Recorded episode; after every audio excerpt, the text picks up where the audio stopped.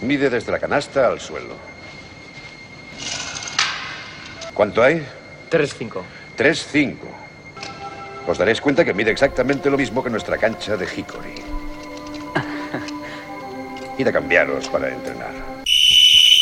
Jordan trying to shake off Starks. Oh, what a move by Jordan! It counts. And the foul. What kind of look is it going to be? It comes into the corner for the win. It's off to Leonard. Defended by Simmons. Is this the dagger?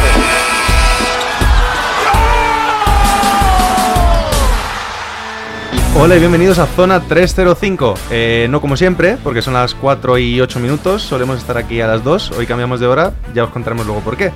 Como siempre me acompañan Sergio Pérez. Hola a todos, ¿qué tal? Alberto Rodríguez. Buenas tardes. Y Jacobo Fernández Pacheco. Hola David, hola a todos, ¿qué tal? Eh, Sergio, ¿dónde estamos? Estamos en directo en lgnradio.com. Alberto, ¿dónde nos pueden seguir? Pues tienen la opción de Twitter o Instagram como arroba zona 305 podcast y Facebook y YouTube como zona 3 apóstrofe alta 05. Y Jacobo, si no nos escuchan en directo, ¿dónde nos pueden escuchar? Nos pueden escuchar en diferido, ojo que se viene lista larga, en Evox, Anchor, Spotify, Apple Podcast, Google Podcast, Breaker, Pocket Cast, Overcast, Radio Public y Stitcher. En todos ellos estamos como zona 3, alta 05. Que no me queda aire, que no me queda aire. Pues venga, va, empezamos, que es tarde. Vamos, vamos, vamos.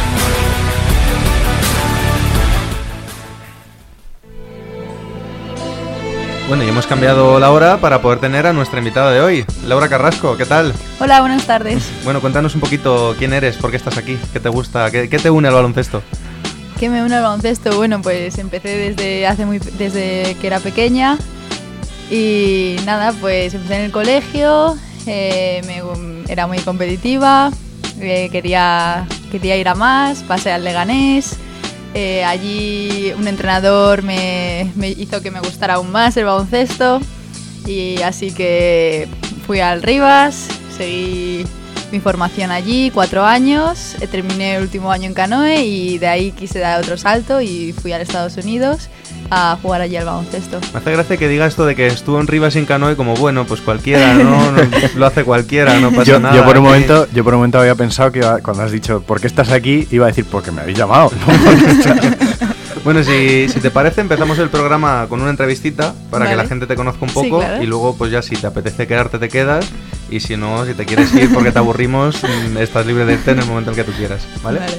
Eh, Jacobo, ¿quieres arrancar tú? ¿Que eres nuestro experto de básquet femenino? ¿O Eh, sí, bueno, sobre todo para que, para que todo el que nos escucha te, te conozca. Eh, ¿En qué universidad juegas? Háblanos un poquito de- del campus, de, cómo ha ido un poquito la, la temporada, para que la gente se ponga, se ponga en contexto de, de- qué nivel de baloncesto estamos hablando. Vale, bueno, eh, allí en, en Estados Unidos hay muchas ligas eh, universitarias. Allí el- a nivel universitario es el nivel más fuerte, pero dentro de las universi- de baloncesto no son clubs, son eh, ahí juegas en universidades.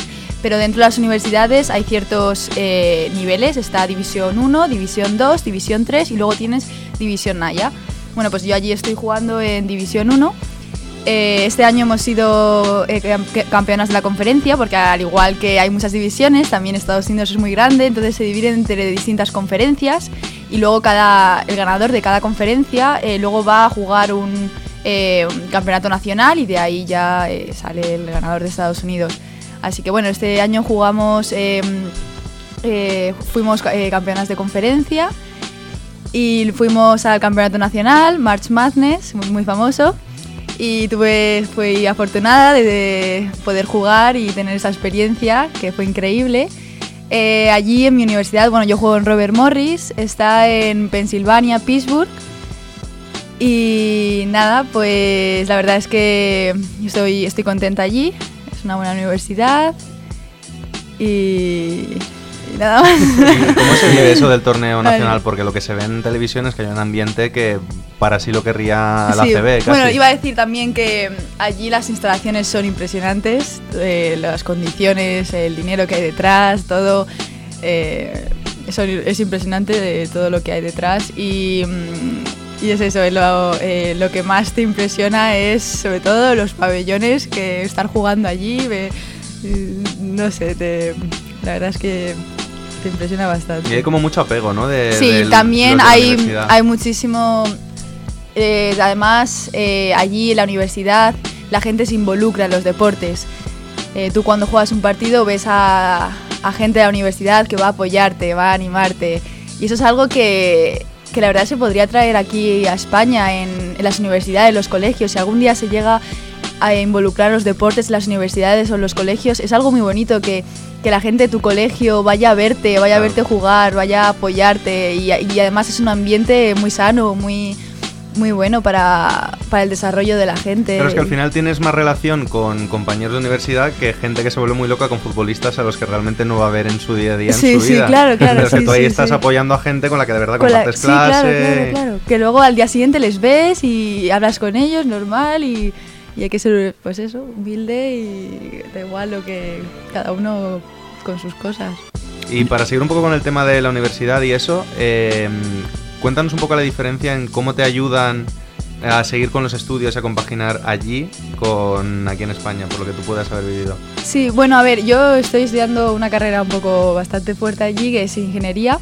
A mí yo cuando fui para allá, mm, yo se lo dije a mi entrenador y al principio me dijo que no, que, que no iba a poder, que no iba a poder compaginar las dos cosas. Y yo al principio dije, bueno, pues voy a hacer matemáticas entonces. Y empecé haciendo matemáticas, pero yo empecé allí a estudiar y dije, no, no, no, no. Yo no no. claro. No, además dije, yo puedo con ingeniería. Claro.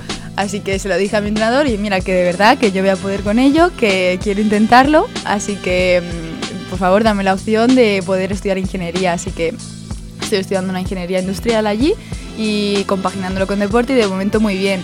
Allí te dan muchísimas más facilidades.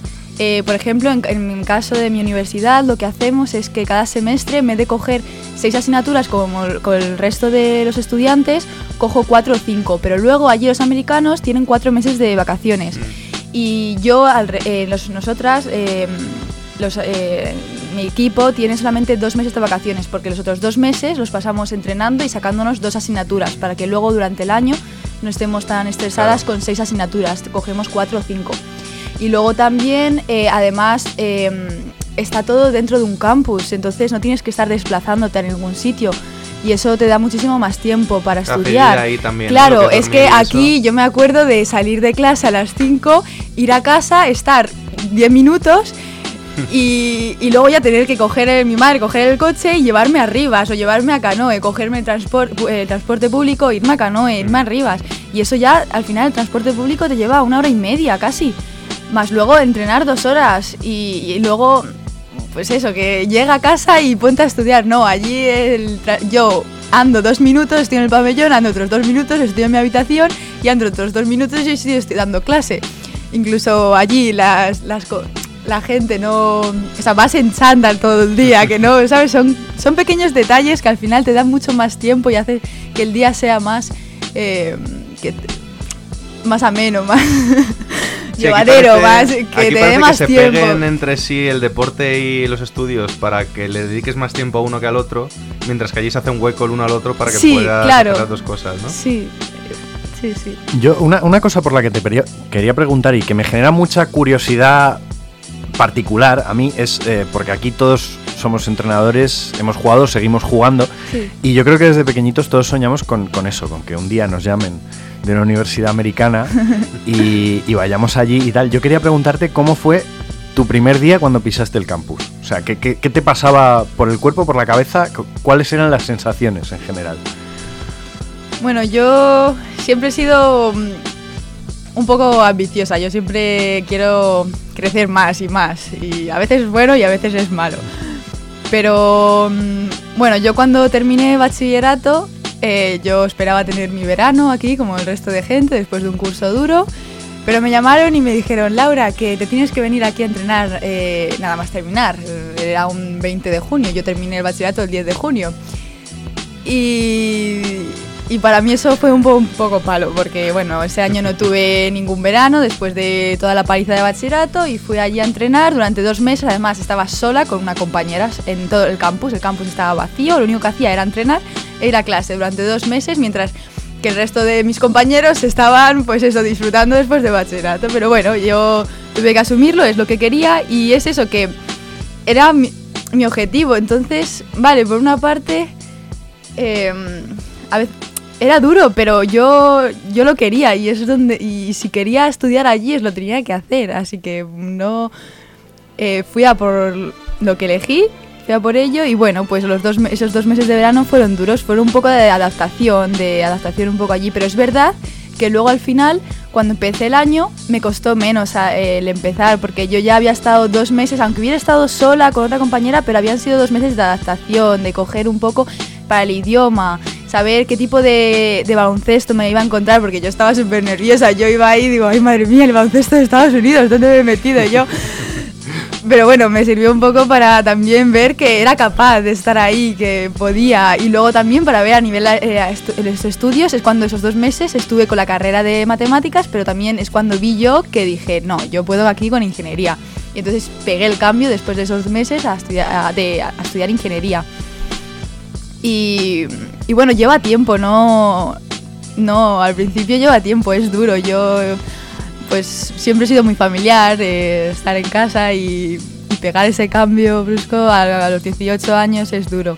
Pero bueno, esto lleva tiempo como todo y bueno, nada es fácil en esta vida, así que bueno. ¿Y hay mucha diferencia en la manera de entrenar allí y aquí? ¿O más o menos eso se Eh, parece? sí, es muy diferente. También depende del club al que vayas. Eh, bueno, yo allí entreno, aquí, allí hago más, más pesas y allí llaman push-ups, muchos push-ups.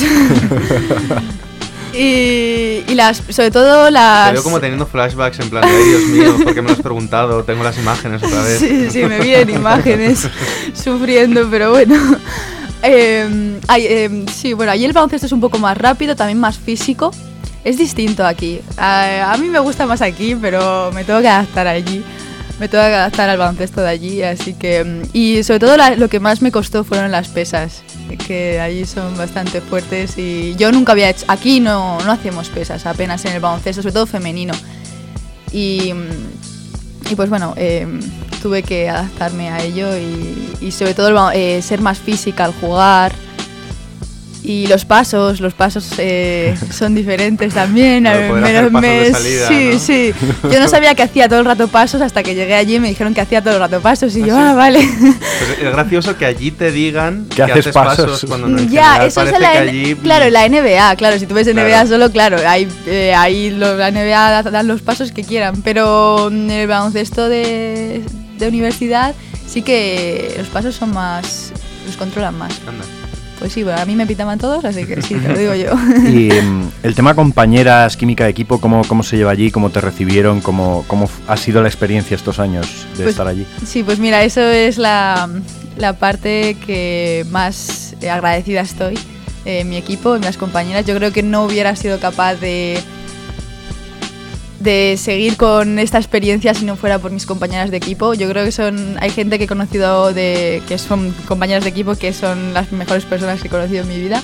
Eh, allí eh, me siento equipo, no como aquí. Yo nunca aquí me había sentido mis equipos equipo de verdad. Yo allí, eh, aunque no juegue, aunque esté en el banquillo, yo me siento parte del equipo. Yo eh, siento que, que eso, que estoy jugando, aunque esté en el banquillo. Y, y ellas eh, son bastante especiales porque, bueno, las... En mi equipo tenemos una especie de cultura, tenemos como cinco valores. Son thankfulness, que es estar agradecido de todo, servanthood, que es eh, servir unas unas a otras, eh, unity, que es estar unidas, humility, ser humilde con todo el mundo, y ah, me falta, ah, y passion, eh, que es Cuidado que ser- te echan del equipo, ¿eh? que me Cuidado, sí, como no las diga todas seguidas me echan de y pasión y es estar es ser eh, esta- eh, dar pasión por todo por lo que haces y eso se puede reflejar en cada una de mis compañeras de equipo y cómo simplemente cómo servimos las unas a las otras cómo nos ayudamos y allí bueno eh, conocí a- también a mi mejor amiga que es de Finlandia y estoy muy contenta. He mm, conocido gente de... Bueno, mi equipo es muy... Mis compañeras de equipo eh, somos muy... de todo el mundo, tenemos, es muy variado. Hay una japonesa, una de Inglaterra, otra em, de Finlandia, de Canadá, hay tres de Canadá, eh, y unas de España, que soy yo. Bueno, dos de España, somos dos del equipo, ahora de eso, sí, sí. Y, O sea que las americanas están en minoría casi. Sí, son minoría, son minoría ellas. Por eso también el- mi equipo de estar con gente de, eh, de otros países también ayuda. porque estás en la misma situación. Entonces, entre las dos. Qué bonito. Por, por curiosidad, ¿cómo se llama la otra compañera española? Esther Castedo. Va Es ahora que- la española, se va. a- Sí, sí, está la española. Eh, Es que ayer pusimos por redes sociales lo de la invitada y tal, y la respuesta fue ella. Ah, sí, Esa compañera. La gente preguntaba si era ella, ¿no? Sí. No, sí. Qué, qué curioso. ¿Y qué esperas? O sea, ¿tu intención que es quedarte los cuatro años allí y acabar la carrera allí o con qué plan tienes? Sí, de momento mi intención es esa. La verdad es duro porque es cansado estar fuera de casa. Es cansado y más yo que soy, al final soy muy casera, entonces me cuesta y mentalmente es duro, pero bueno, tengo el apoyo de mi familia detrás y eso también me ayuda y quiero, mi objetivo es acabar allí los cuatro años. ¿Y qué expectativa tiene el equipo en ese sentido? O sea, ¿planteáis estar... Hay muchas jóvenes y tenéis más o menos la base para el año que viene competir y meteros en torneo otra vez? ¿Va a haber mucha renovación este año? ¿Qué, Pues qué idea es- tenéis? Este año era el que hemos ganado, éramos un equipo muy muy joven, éramos eh, nueve casi nuevas y eran cuatro veteranas, unas cuatro o cinco veteranas. Eh, este año vamos a ser, eh, bueno yo ya soy ve- veterana, la verdad que nunca imaginé que podía decir esto, pero ya soy veterana allí. Y, mm, sí, tenemos un equipo eh, bueno para competir para el año que viene. Yo creo que tenemos oportunidades de volver a ganar el campeonato. Y dentro de lo que has comentado de- del apoyo de tu familia y demás, que, que nos enseñan a todos, que es lo más importante a la hora de compaginar deporte y estudios, si tú cumplieras los cuatro años, después, ¿qué, qué tienes en mente? Que esta es la, la pregunta del millón que nos hacíamos todos hoy en, en Petit Comité. Uf. ¿Cuáles son tus planes? Bueno, eh, pues mira, yo nunca pensé que acabaría en Estados Unidos, pero- así que yo tenía, yo tenía mis ideas en la cabeza y la verdad es que nunca pensé que acabaría en Estados Unidos, pero ahora ya que estoy allí, no sé si voy a acabar allí, no sé mm, cómo, cómo voy a acabar, pero mi objetivo es, bueno, también la visa, tengo varias opciones, la visa son cinco años, entonces si me sigue yendo bien, si estoy bien, pues a lo mejor podría utilizar otro año más, eh, coger experiencia allí, trabajar, porque allí te dan mucho, hay, las oportunidades son muy, allí son inmensas a nivel de trabajo, deportivo y de todo, las oportunidades son inmensas, entonces a lo mejor si podría hacer un quinto año allí y coger experiencia en mi carrera, ingeniería, y luego venir aquí con mi carrera y con la experiencia, eh, la verdad es que mm, sería, eh, estaría muy bien. Pero si no, si veo que necesito volver a casa, pues eh, nada, volver y cuando vuelva no lo sé, la verdad. No sé cómo empezar aquí, porque tendría que empezar otra vez de cero, porque ya me he acostumbrado allí, ya mi vida está allí, entonces tendría que empezar aquí de cero otra vez, pero no lo sé. ¿Y el baloncesto seguirás después de la universidad? Me imagino, Sí, sí, me, sí, depende, eso tampoco depende de cómo acabe eh, y lo- las oportunidades. Si vuelvo aquí, las oportunidades que tendría, no sé cuáles son, así que todavía no lo he pensado. Me quedan dos años, así que Bueno, todavía no. Ya te preguntaremos dentro Vale. de dos años nos entrevistamos otra vez para que nos cuentes Muy bien. cómo la cosa. ¿Queréis preguntarle algo al resto? Pues yo no sé, yo, yo por mí ya las preguntas se me han acabado. Yo, iba sé- a acabar con un poco eso, que, que pretendías hacer después, pero como ya te ha preguntado Jacobo, yo mi última pregunta está finiquitada, finiquitada también, o sea que si Alberto y Los Pérez profes, hombre, los nada, profes. ¿Tienes algo? Algo que tengas ahí que... Mm, No, so- bueno, que nos describas un poco para los que no te conocen Sí. mm, cómo es tu juego. ¿Cómo Porque es claro, a lo mejor hay gente que nos está escuchando Claro, y dice, claro. joder, se han traído una pivo de dos metros, tíos, ¿no? un poco para que la gente se sitúe, ¿no? Eh, ¿Cómo juegas allí? Has Sí. dicho que el baloncesto es más duro, pues un poco que nos escribas, describas un poco tus características, digamos. Sí, bueno, yo soy escolta, soy dos. Y pues mm, me gusta entrar al aro, eh, tirar, un poco de tirar de tres. Soy un poco. Y la defensa, me gusta mucho la defensa, un poco eh, Bien, bien. a- eh, amplia, variada. No tengo algo que destaque mucho en ello, pero bueno, soy. eh, soy te, te hago un poco de todo, sí. Todo terreno, Soy chica, todo terreno. Eso, está bien. sí. No te dan el pivot, no. eh, Además allí, eso no, eso no. No me Bueno, metas nunca- ahí nunca porque. Si, si no, no. si estuvieses los- de pivot allí, igual no te tendríamos aquí en la mesa. No, ahora mismo no me tendríais aquí. Sí, sí, sí. todavía. Bueno, pues nada. Una eh, más, una más. Ah, vale, pues Venga, una más. Una más. A ver. Que mm, has estado cerca en alguna categoría, bien sub-16 o tal, de acercarte a selección española. ¿O has recibido invitación o algo que se le parezca? La llamada. La llamada. No, eh, simplemente estuve en concentraciones de la madrileña, pero nunca he recibido nada de, de española. De momento. Así que- De momento. de pero momento. Bueno, pues nada, nos vamos ya hasta aquí la entrevista. Ahora, ¿te quedas o te vas? Eh, yo me quedo, ¿Te claro, quedas? sí. Genial, pues te Bien. tenemos para el resto del programa y nos vamos con el jugador misterioso.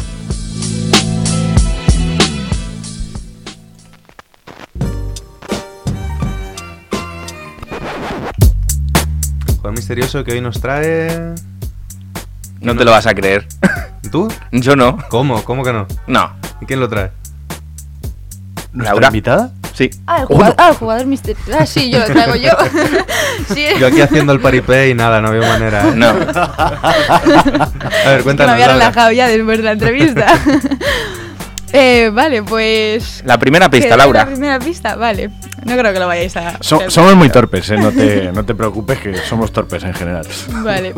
Bueno, pues se formó en el siglo XXI y ha sido pieza clave en su equipo de liga universitaria. Esa es la primera pista. Vale. Y no en el siglo XXI como época, sino Sí, lugar. Sí, ¿Sabéis cuál es el club del siglo XXI, Sí, no? sí, sí, sí, bueno, sí. Es, muy, es muy fuerte de baloncesto. Eh, ¿Das la segunda o de la segunda? No, no, No, la segunda luego. Luego, luego. Ah, la- luego. ya habrá Luego. tiempo para Luego, eso. vale. Déjanos rumiarlo. Van, Vale. van saliendo. Síguenos en redes. Estamos en Twitter e Instagram como arroba zona 305 podcast. Zona 305. Únete al equipo.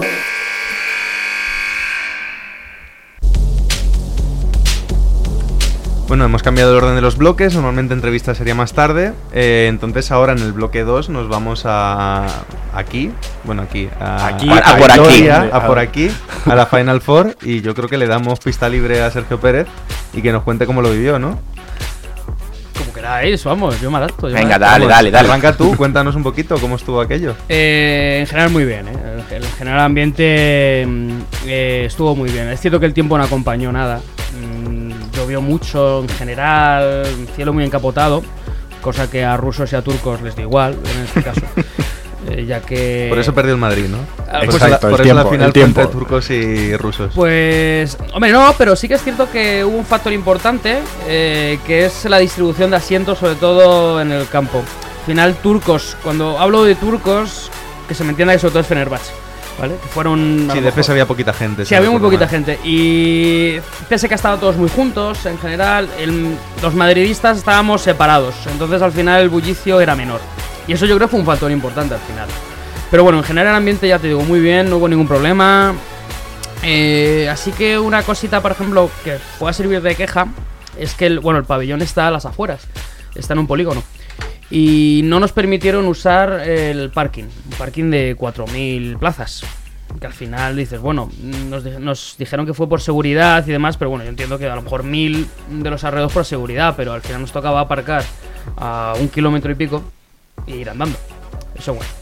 Eh, y bueno, en general la Final Four muy bien. Bueno, muy bien. Si eres del CSK mejor, obviamente.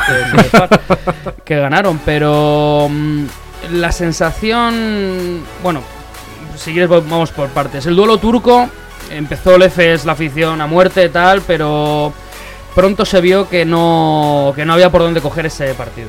O sea, el EFES, sobre todo Ataman, el entrenador, lo, lo manejó muy bien. Larkin hizo un partidazo. Se que el EFES, o sea, el, perdón, el, el Fenerbahce le faltaba ese juego que tiene normalmente, ¿no? Sí, yo lo comentaba por el grupo de WhatsApp que tenemos durante el partido, que yo no recuerdo un equipo de Obradovic con tan pocas respuestas en, mucho tiempo durante un partido. De ver que metía cambios, intentaba y tal, y el equipo no reaccionaba en ningún momento. Sí, eso lo veíamos ahí en el estadio. O sea, se veía que no, no sabía qué hacer en este caso. No, no, no, no tenía por dónde coger el partido. Hacía cambios de un minuto, cosas así, pero bueno. Y luego en el partido del, del Madrid y el CSK, el Madrid empezó muy bien. Pero para mí Lasso estuvo bastante mal. eh, En, en el planteamiento y en sus decisiones. Sí, tuvo, tuvo alguna, como por ejemplo, decisión de sentar a coser durante todo el último cuarto prácticamente. Cosa que no entendíamos. no- tuvo varias cosas que nos quedamos un poco diciendo, bueno, ¿y aquí por qué? Bueno, todo empezó eh, con el emparejamiento del Chacho y Carroll, mm, cosa que yo personalmente vi pronto, que era que se lo estaba comiendo. Entonces, el Madrid empezó con un parcial de 22-11 y salió el Chacho, le defendió Carroll, 7.62 suyos, mm, se acercaron y se metieron en el partido. Eh, en general, no quiero resumir mucho el partido, pero bueno, todos lo, lo hemos podido ver. Pero la sensación que teníamos ahí, cuando, a falta de 5 minutos, es que no. O sea, los del Madrid nos mirábamos y decíamos, "Mm, no, no, no, no, no. Veía, es que veíamos que no, que no era el día, ¿no? Eh, no es tampoco por quejarme, pero es cierto que el arbitraje influyó. Son 42 tiros libres para el otro equipo. Al final, 42 tiros libres son muchos tiros libres y no fallaron casi ninguno. Y condicionó mucho el partido porque el CSK supo leerlo mejor. El Madrid se le veía un poquito desesperado. Era lo que notábamos. Estábamos todos muy crispados. Y ellos supieron leer mejor el partido, fueron mejores. Y bueno, luego al salir del pabellón, eh, obviamente nos perdimos, eh, mi padre y yo, porque no conocemos el sitio.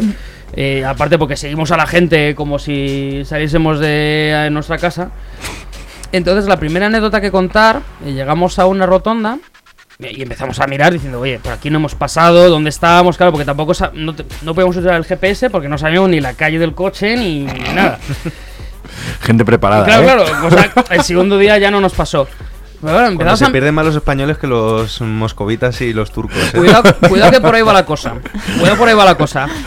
Eh, nos ponemos a mirar y tal, y de repente veo que a un metro mío tengo a cuatro tíos trajeados, de los cuales uno es un negrazo de dos metros. Y digo, anda, ¿quién será? Eh, nuestro amigo Pete Michael. Anda. Anda, Pete Michael. Pete Michael que estuvo jugando en el Vasconia en ese pabellón, pues oye, estaba más perdido que nosotros, ¿eh? Pero más, per- pero más perdido, ¿eh? Y discutiendo con los otros que no sabían ni quiénes eran, eran amigos suyos. Eh, no, que se va por ahí yo, pero vamos a ver. Pete. Faltó decirle, Pete. Pero ¿qué- Pete. ¿Qué has jugado aquí? Cabrón. Pero bueno, te diría, sí, pero a mí me dejaban aparcar en el pabellón. no, claro, a ¿sabes? él- a él le llevaban, no te fastidia. Pero bueno, luego nos fuimos a San Sebastián el sábado a disfrutar, cosa que hicieron muchos aficionados. Eh, lloviendo todo el día, a algunos les dio igual y se bañaron desnudos ahí en la playa de la Concha, pero bueno, eso ya es otra historia. Rusos, Eh, ¿verdad? en este caso eran rusos. En este caso eran rusos. ¿Cómo no? Los de un coche con el himno turco a 120 por una calle de 30 eran Rusos- malos. rusos también, Eran ¿no? malos turcos en este caso. Eh, y bueno, luego el domingo. Em, bueno, Bueno, eh, aquí tengo que decir que tú nos enviaste un, un testimonio audio, auditivo, más bien, Sí, eh, sobre todo de cuando llegué. de cuando llegaste, que más o menos el ambiente era este.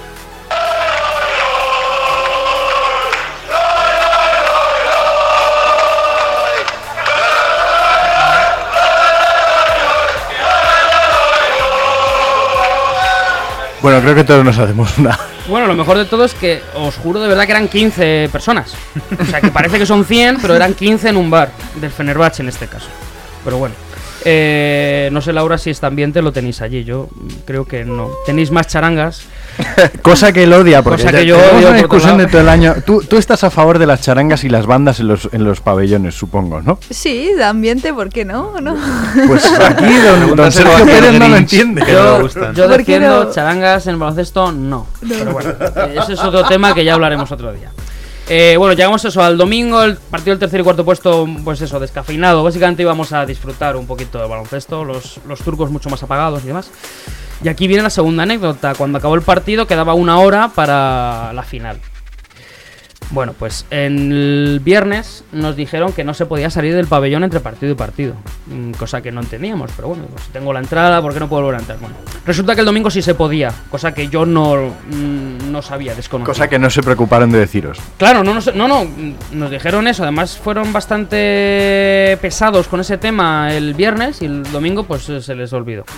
Por lo que sea. Bueno, el caso es que a falta de unos 15 minutos para empezar el partido, se dio cuenta mi padre que había muchas camisetas del EFES que jugaba la final, de, sobre todo del Arkin. Y era como diciendo, oye, ¿por qué hay tantas camisetas del Arkin? Y el que se estaba ah, sentaba al lado nuestro, de repente viene, bueno, vamos a ponernos en situación. Yo estaba la tercera fila más arriba, ahí estaba yo, unas escaleras de la hostia. Entonces nos viene con una camiseta del Arkin puesta, pero viene así, ¡eh, chicos, eh! Pero vamos a ver, vamos a ver este loco. Y nos dice, bueno, he salido del pabellón, porque este a ver si se podía. Dice, de repente veo que llega dos furgonetas, toda la seguridad se pone así recta, entonces no sé qué tal, y empiezan a sacar cajas. Un turco, un, pero millonario turco de estos tal. Y resulta que es que se puso a repartir camisetas del EFES, pero regaladas. Pero como lo estoy diciendo, o sea, regalándolas. "Eh, toma, no sé qué, tal, Te ¿qué talla odio. quieres? Te odio. Claro. No, no te podía entrar ganas de mear ese día, ¿no? Pues claro, que cuando me entero yo de esto, claro, me pillaba un poquito lejos. Pero dije, salí corriendo. Dije. Me imagino con la lengua afuera. Pero bajando todas las escaleras. ¿Cómo, no sé cómo qué. reconocer al español del grupo? Sí, Porque sí. es el que sale corriendo escaleras abajo para conseguir algo gratis. Claro, y no llegué. No llegué, entonces Te odio. me voy de la Final Four con peor sensación por eso que porque pierda el Madrid, os lo juro de verdad, ¿eh? Claro, por eso veíamos tantas camisetas, todas eran del Arkin. Claro, el millonario turco de turno dijo, no, no, aquí la afición va a ir con mi equipo y me la voy a comprar con camisetas del EFES, que encima eran las oficiales, o sea, eran buenas. Bueno, allí te digo que en nuestros partidos, antes de empezar eh, los partidos, a la gente le atrae o bien con comida, que pizzas gratis, o bien con camisetas gratis. Entonces, antes de entrar, les dan a los estudiantes camisetas. Entonces, tú ves toda la grada con gente con camisetas de. Joder, es que, es que así sí. Claro. Así sí. Así Pero Así bueno, la gente entonces, va. entonces nos lleváis también entre compañeros si tenéis que pagar con pizzas. Los sobornáis, los sobornáis para que vayan. Claro, pero es un poco incentivo para Claro. volver, pero vosotros ya vais con ese equipo. Claro, yo como madridista, mm, hombre, yo iba más con Fs que con CSK, pero me daba un poco igual. Pero si llega un millonario turco me dice, eh, tú, no sé qué, una camiseta, pues ya voy con el Fs. Entonces, claro, ¿qué pasaba? Que tres cuartos del pabellón, pues resulta que éramos como de, de Estambul. Todos con el Fs. Pero cada vez que metía una canasta al Arkin, vamos, que nos faltaba tirarnos unos encima de otros. Pero bueno, eh, entonces ahí el ambiente, bueno. Los, fíjate, estaban muy callados los del Fenerbahce. Incluso parecía que les animaban al EFES. Cosa que es como si los del Madrid animan al Atleti aquí en una final de Champions. Cosa que no es entendible. Pero bueno, eso sí, al, al entrenador del EFES le odian. Pero le odian, ¿eh? Al Ataman. Los de Fenerbahce. Los de Fenerbahce le odian, le odian, le odian. Es una cosa, o sea, ves mm, en la semifinal los típicos mm, pues mm, pitidos, ¿no? El jugador, tal, pero cuando dicen y el entrenador Ataman, pero vamos, les faltaba pegarle un tiro. O sea, estaban locos, pero locos. Pero bueno, y luego el partido en general, CSK lo llevó mejor. El, el EFES fue a tirones. A ver el jugador que, que conseguía, pues eso, tres puntos, tres canastas seguidas, eh, tal, pero el CSK fue más, más constante, más constante en general. Bueno, Pero- ya lo hablamos en la previa, que contábamos con que quien saliese de ese CSK Real Madrid probablemente era el gran favorito para ganar la final. Y yo creo que a pesar de la- del buen papel que hizo EFES, nadie se sorprendió realmente cuando vimos que CSK levantaba la copa No. después de ganar al Madrid. No, además es que al igual que he contado lo de las sensaciones con el partido del Madrid y el CSK, desde el primer cuarto, que además el CSK mete 28 puntos, decíamos todos, "Mm, el F, bien las camisetas y, y bien todo, pero, pero olvídate. Pero bueno, yo creo que justo, mere vamos, mm, los que estábamos por ahí y demás, aparte de que había un ruso loco, a- a casi a lo nuestra, que no paraba de levantarse y gritar y, y empezó a llamar a su madre en una videollamada mientras está el tercer cuarto y no sé qué, y bueno, bueno, bueno. Aparte de eso, en general, los estamos al lado, mm, lo hablábamos y decíamos, mm, esto lo tiene hecho el CSK. Pero bueno, muy, muy buena Final Four en general, ¿eh? Muy buena Final Four y de verdad que es una experiencia para vivirla, ¿eh? Para vivirla. Bueno, eh, nos quedamos aquí si queréis ya. No sé qué quieres comentar algo más de la Final Four. ACB, si os parece, lo dejamos para la semana que viene. Queda una jornada y vamos a comentar un poco qué esperar de esta última jornada. Pero bueno, como vamos un poquito mal de tiempo, directamente la semana que viene Sí. contamos cómo ha quedado todo. Ujú. ¿Os y parece? cómo quedan las cosas. Y Sí. cómo quedan las cosas y pasamos ya a la segunda pista, el jugador misterioso. Ahí soy yo, ¿no? Sí. Pues no sé, vosotros sabréis. ¿La doy yo, Alberto?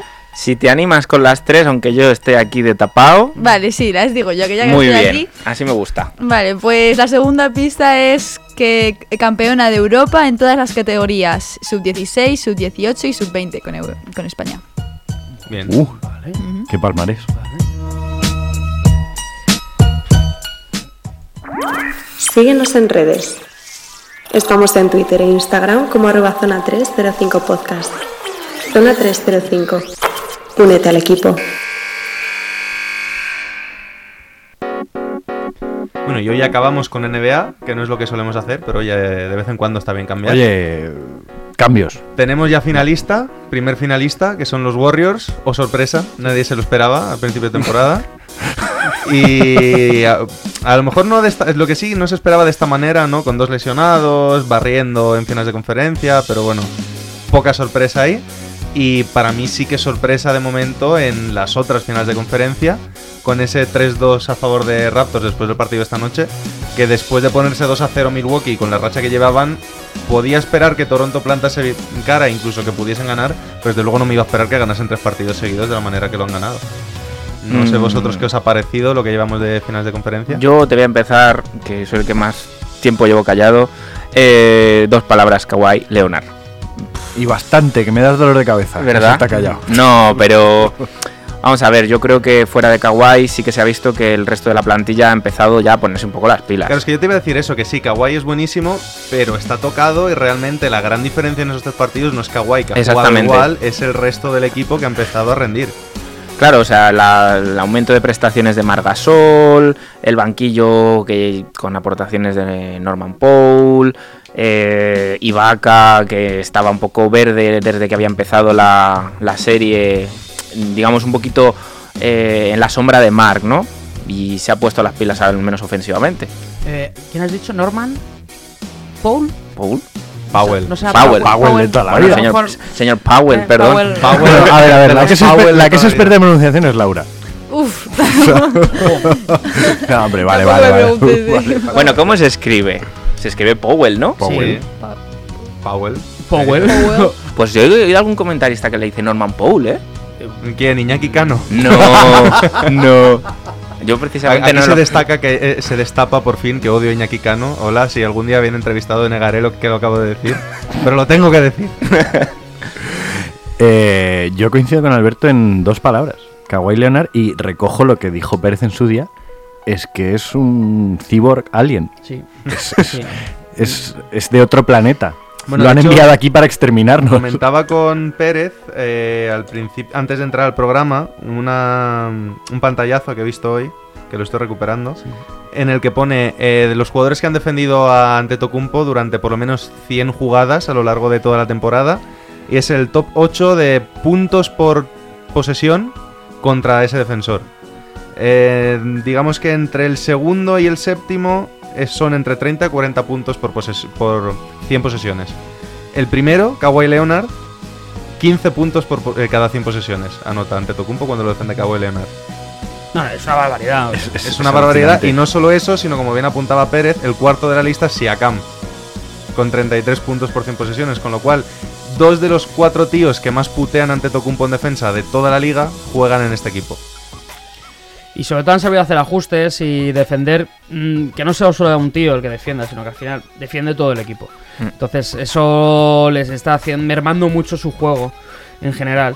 Pero está preciosa, ¿qué vamos a decir? ¿no? Para mí también es una sorpresa que hayan llegado a, este, a esta situación de 3-2. Y Warriors yo adelanté que era un 4-0. o Me preguntasteis y tal, yo dije que era un 4-0 porque por mucho que no esté Kawhi... mm, otro- Eh, Durant. de- Perdón, Durán. Eh, mm, Ahí los gazapos, como estamos hoy con los gazapos. Sí, bueno. Eh, Se nota que Alberto no es rencoroso porque ahí podría haber dicho, ¿cómo has dicho perdona? ¿Cómo se pronuncia? Kawaii. No, es el karma y ya está. O sea, si tampoco pasa nada. Las cosas fluyen. eh, esto es el jet lag, ya está. Eh, pero bueno, que se, se está notando que al final los Warriors tienen otros jugadores como Draymond Green, que ha estado muy tapado en general la temporada, o Stephen Curry, que, que han soltado, ¿no? Se han soltado y han jugado muy bien y que saben jugar a esto al final, que tienen un buen entrenador. Entonces, bueno, mm, bien Portland, enhorabuena a la temporada, que bien, le damos un aplauso, pero a su casa. No, hombre, si esto era, esto era de esperar. Yo les di uno, pero por el orgullito. Pues, ¿no? Se esperaba, por lo menos, pero. siquiera. No, si ellos orgullo tienen. Lo que tienen es peor equipo. Hombre, lo que no se explica de Portland es que hayan perdido tres partidos en los que han ido ganando de más de 16 puntos. Pues Hombre, por- se explica en cuanto a que los Warriors llevan haciendo eso Igual que, tú has Sí, lo dicho, sé, lo sé, igual que tú has dicho dos palabras con los Raptors, yo te doy dos palabras con A los ver. Warriors. Stephen Curry. Ya, O sea, ya, ya. Claro. Pero entiéndeme que, que creo que es una ventaja gestionable. sí. Stephen Curry mete 16 puntos en una mala siesta. O sea, Ya. En una mala siesta. Bueno, Dios. importante destacar, ya que estamos hablando de los Warriors, que ni Durant ni Cousins llegan a tiempo para las finales. Pueden llegar a lo largo de las finales, Pero no para empezar. pero no para empezar. No tienen fecha de regreso todavía. Con lo cual, pues mm, a ver quién llegue entre Toronto y Milwaukee si aprovechan esas bajas. Que con Toronto y Milwaukee creo que sobre todo la baja de Durant se puede notar. Porque tanto Kawhi por un lado como Antetokounmpo por el otro son dos tíos que ahí sí que necesitas a Durant para contrarrestar un poco ese efecto. Sí. Pero bueno. Eh, Aún así. ¿Algo más que comentar de aquí? No, yo creo No, que yo poquita creo que cosa ya es han salido cómo- quintetos de la temporada, eh, también han salido quintetos defensivos. Yo creo que para la semana que viene, como de NBA solo tendremos la previa de las finales, que ya sabremos contra quién se enfrentan los Warriors. Ahí sí le dedicamos un poquito más de tiempo, tanto a hablar de quintetos, de premios y tal. Y de cómo pueden y de influir. cómo pueden influir en, en las finales. ¿Os ¿Parece? Sí.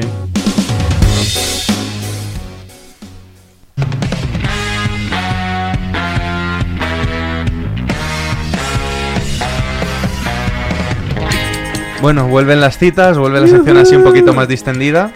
Así- Hacía tiempo que no hacíamos citas. Sí, ¿eh? hace un poquito. Así tú, Laura, puedes participar también un poquito más, que esto es así muy más de cachondeo. Vale.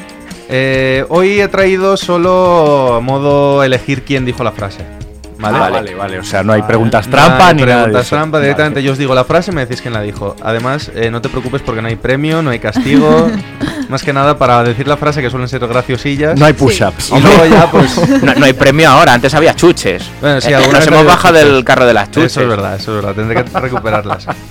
bueno, esto es eh, un jugador que juega más bien poco en su equipo. Y dijo mm, sobre el hecho de que lo hubiesen sacado de la rotación, ya no estáis dentro de los 12 jugadores, dijo, esperaba que hubiesen usado algo original para ponerme en la lista de lesionados, algo así como caspa crónica. Esta frase es de Mark Pope, Scott Hastings o Phil Jackson. Es que Phil Jackson tenía un pelazo que. Yo voy con la B. Como los dos primeros no los conozco, pues la B. La B, ¿conoces a Scott Hastings? No, no, como no los conozco. Pues entonces era la C. No lo sé. O sea, que ah, o sea, dices Que- la B. que elijo- la B, que elijo la B. Que no lo conoces, pero eliges la B. Exactamente. Vale, vale, vale. ¿Cuál era el primero? Mark Pope. No me suena de nada, digo ese. Venga, yo me quedo con el Tito Phil. A, B o C. Eh, pues B también. B también. sí. Pues el que no sabía quién es, acertado. ¿Veis? Por eso soy yo el que va a la Final Four, joder. Este Mark Pope hace tiempo que lo quiero meter porque no lo conoce ni su abuela. Es un Ah. tío que en los 90 y tal jugó mucho de último jugador de rotación y tiene varias frases de estas que es que son maravillosas. Entonces alguna vez quería meter una de él, ya otro día O sea, probablemente. pero tiene mérito, otra. tiene mérito que siendo último jugador de rotación, se parase un periodista a preguntarle algo. Sí, eso también, también. Bueno, segunda.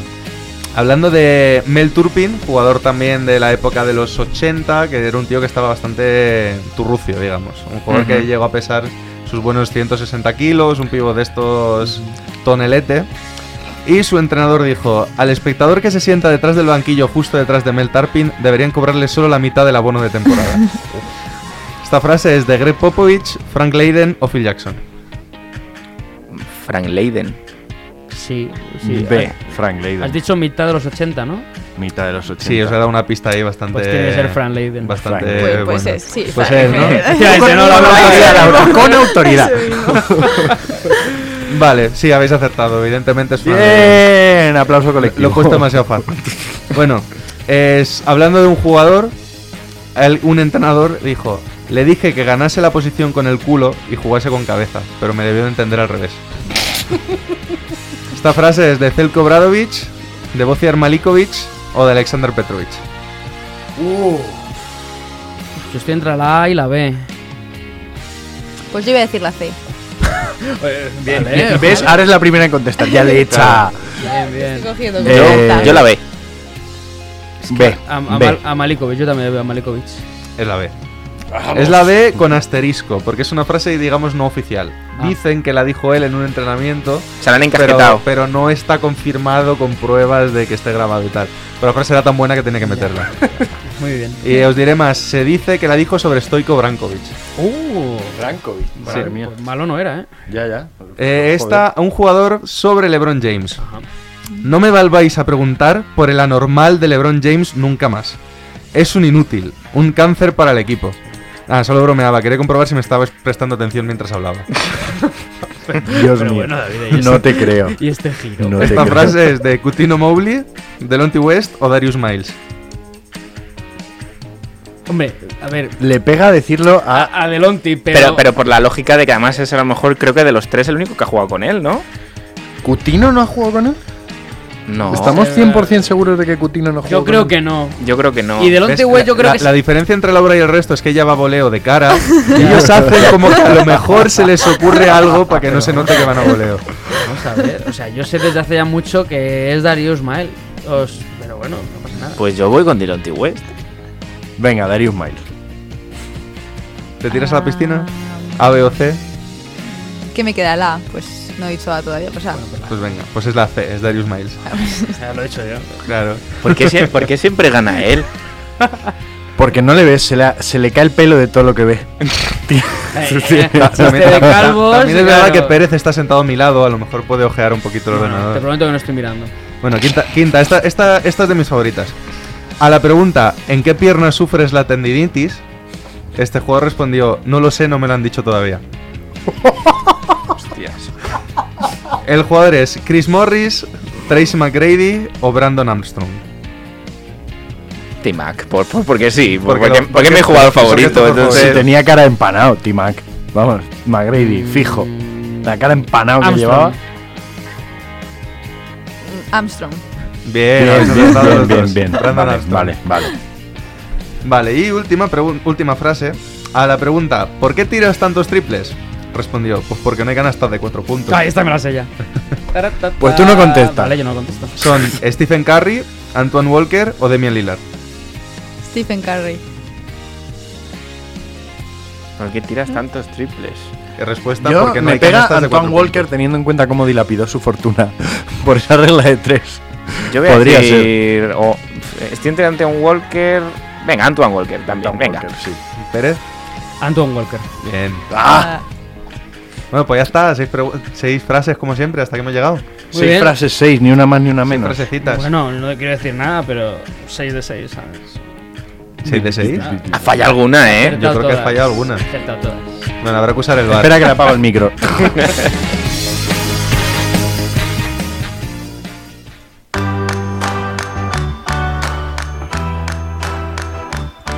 Bueno, solucionamos jugadora misteriosa en este caso, ¿no? Me queda la tercera pista. Es primera jugadora española en disputar una Final Four en el March Madness de la NCAA de Estados Unidos. El nombre. El nombre. Hemos hablado de ella. Yo no lo puedo decir porque sé quién es, porque me he asociado malignamente por la espalda, pero sí, hemos hablado de ella. Hemos hablado de ella. Qué fuerte, y se me ha ido Ay, el nombre. Hasta le hemos visto en qué posición la han cogido en el draft.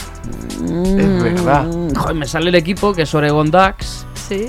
Pero Ay, ay, ay, nombre ay, ay, ay. no me Y sale. hace poco la empecé yo a seguir en redes sociales, yo que sé, por hacer un poquito de memoria fotográfica. Espera, así. espera que miro en la copia legal. Lau- Laura. Laura está aquí. No, Marta. Em- empieza por M, por ahí va. Empieza sí. por M, ¿no? Por Eh, M. eh, eh, no sé, no me va a salir. Pero bueno. O sea, pero sé quién es. Vale, ¿no? Claro, así cualquiera No sé dice- qué pasó, pero así yo estaba. cualquiera dice que acierta siempre, ¿no? Yo no sé, pero vale. Habéis pillado el truco. Ay, Eh, Yo os puedo dar no, una eh, pista eh, extra. Ya sé, Maite Cazorla. Toma. joder, qué jodido. Nosotros aquí haciendo. Bueno, sí, venga. La sabías desde el principio. No, no, no, no, prometo que no, pero joder, me ha llegado, me ha llegado. Ha No, no, nos viene bien que acierte porque luego si no trae el jugador misterioso y de repente es fue número 24 en la liga croata hace 32 años, tal. Sí, es, no muy dado a eso. Nos trae jugadores europeos que Nisu los conoce. O sea,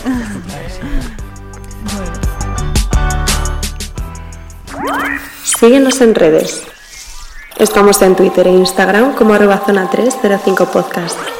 Zona 305. Únete al equipo.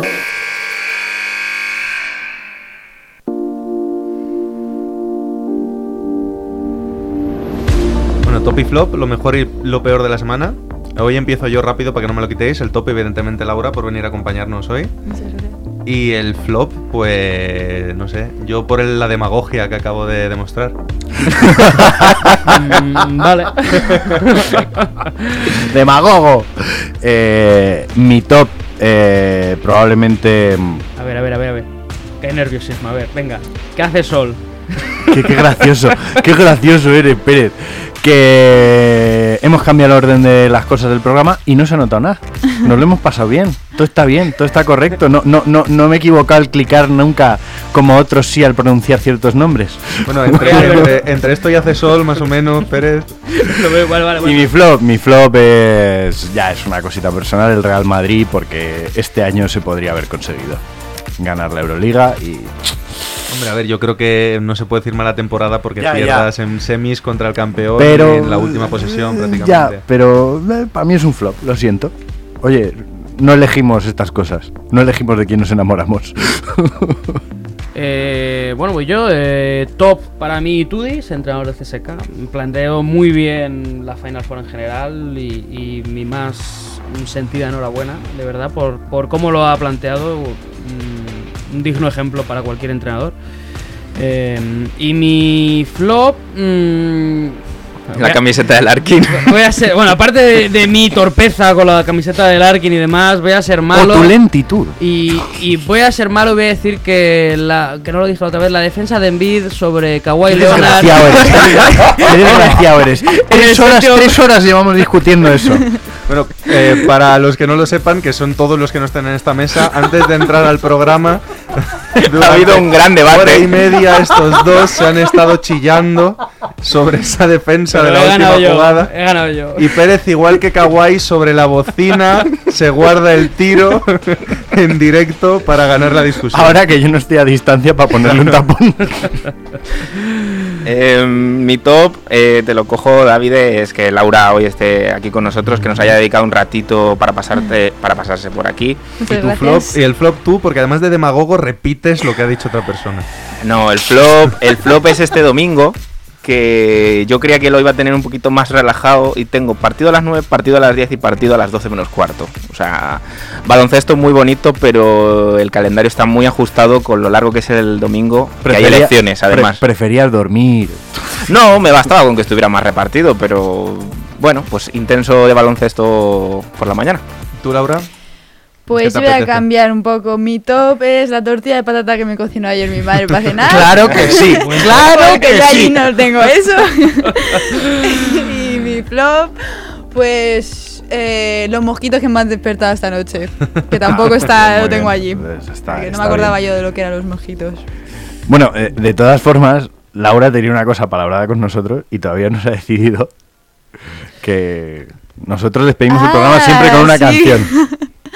Y tú me has dejado dos. Y yo tengo que saber a Dile, qué play le dile- doy. dile una tercera y hundele la vida. que la tenga que buscar. No, no voy a ser mala. Pues, Bueno, bueno, mal. pues bueno, vamos a acabar con una canción que relacionada con el baloncesto, que a mí a veces me alegra allí los días, que es muy alegre la canción, y es la de Qué bonito de Soraya. Canción de la Copa 2018, Sí, si, mal no, sí. si mal no recuerdo. Pues con la canción de Laura nos despedimos y gracias Laura por estar aquí y por contarnos mm, ese mundo tan interesante que es el del baloncesto allí en Estados Unidos. Muchas gracias por invitarme. Gracias. Hasta la semana que viene. Adiós.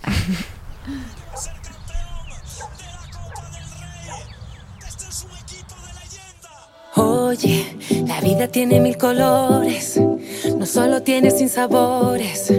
Hay días que amanecen tristes, pero siempre habrá mejores. No hay mal que el tiempo no devore, aunque lo bueno se demore. Seguro llegará ese día, porque así es la vida. Voy a decidir que perder no quiero.